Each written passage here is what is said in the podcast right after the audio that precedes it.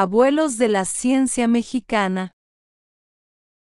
Comentario de Salvador Orduña Álvarez. La Sociedad Científica, Antonio Alzate, 1884 a 1930, una de las más importantes del país, realizó una labor historiográfica de enorme valor. Su objetivo, reconocer el trabajo solitario, a veces anónimo, siempre desinteresado, de los viejos y venerables maestros que formaron generaciones enteras en el tránsito de un siglo a otro. El interés por construir una narración de la vida y obra de los grandes hombres de ciencia en México se incrementó como consecuencia del auge que cobró la actividad científica en el último tercio del siglo XIX. En esa época, políticos e intelectuales fomentaron la idea de que la esperanza de progreso y bienestar general, no menos que la mejor conducción del país, se depositara en la ciencia y sus practicantes. De ahí que se generara un movimiento intelectual dedicado a rastrear el desarrollo de la ciencia nacional, y se fortaleciera su historiografía en la misma coyuntura histórica. Las diversas asociaciones letradas y científicas en nuestro país fueron partícipes de este proceso de creación de un pasado científico nacional y del encumbramiento de sus practicantes mediante la reproducción de biografías, homenajes o necrologías de los grandes hombres, nacionales y extranjeros, que sobresalieron en alguna rama del conocimiento, a la vez que se les presentaba como individuos virtuosos y ejemplares, dignos de inmortalizarse en la memoria colectiva del medio académico y el público en general. Reconocimiento a los maestros.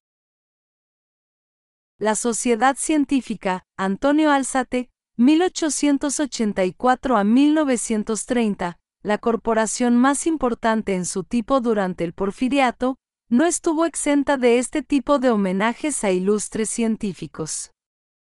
En la revista Memorias, algunos de sus socios más destacados, como Rafael Aguilar y Santillán, Santiago Ramírez, Alfonso L.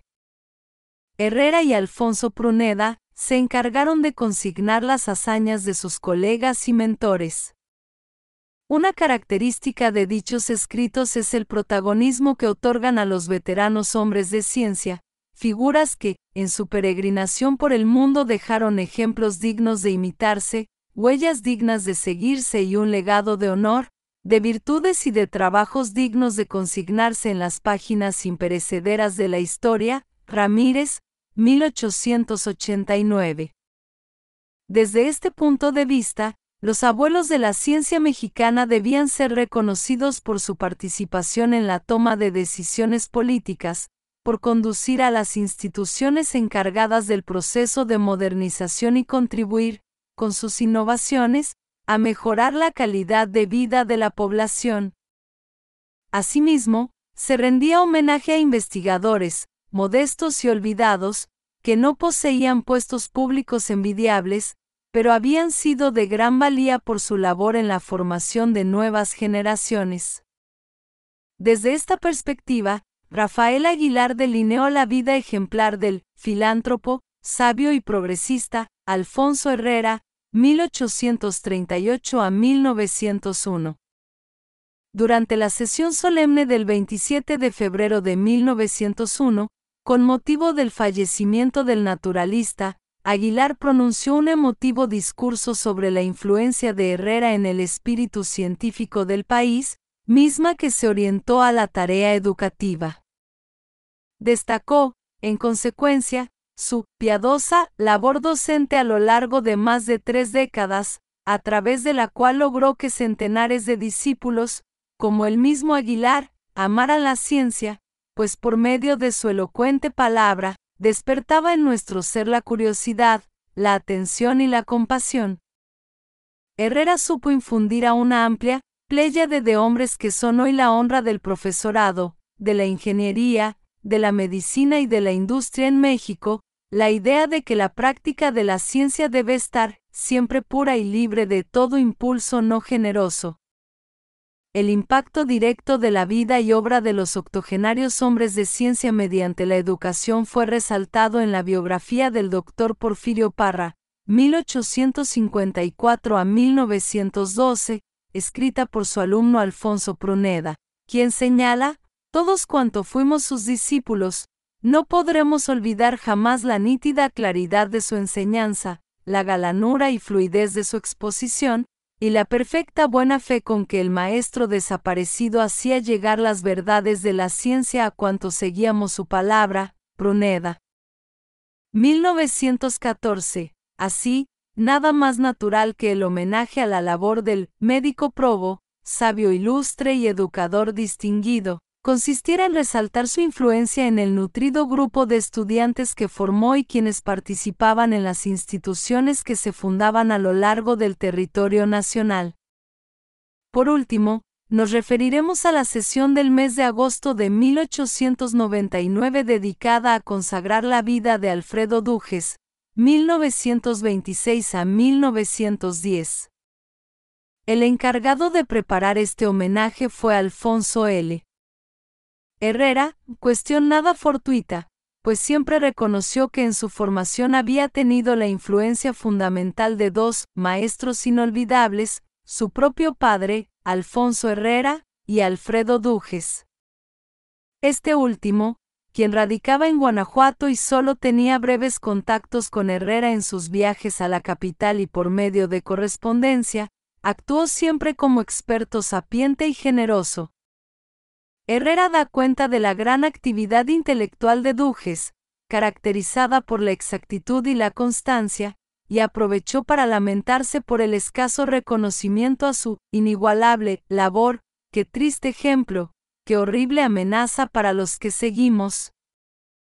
73 años, 40 títulos, 100 memorias, 1000 ideas.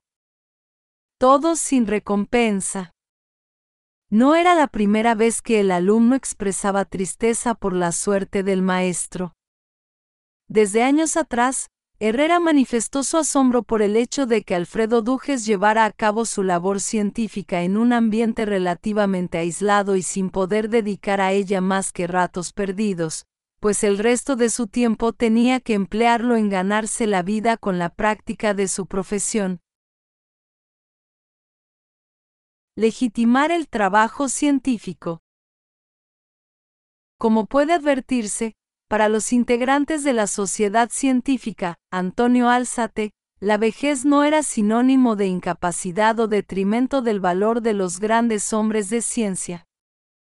Al contrario, con los homenajes y estudios biográficos publicados en sus memorias buscaban resaltar el valor de estos venerables personajes como elementos clave del proceso modernizador fraguado a finales del siglo XIX, ya sea como promotores y artífices de proyectos e instituciones gubernamentales o, bien, como mentores de muchos jóvenes científicos porfirianos.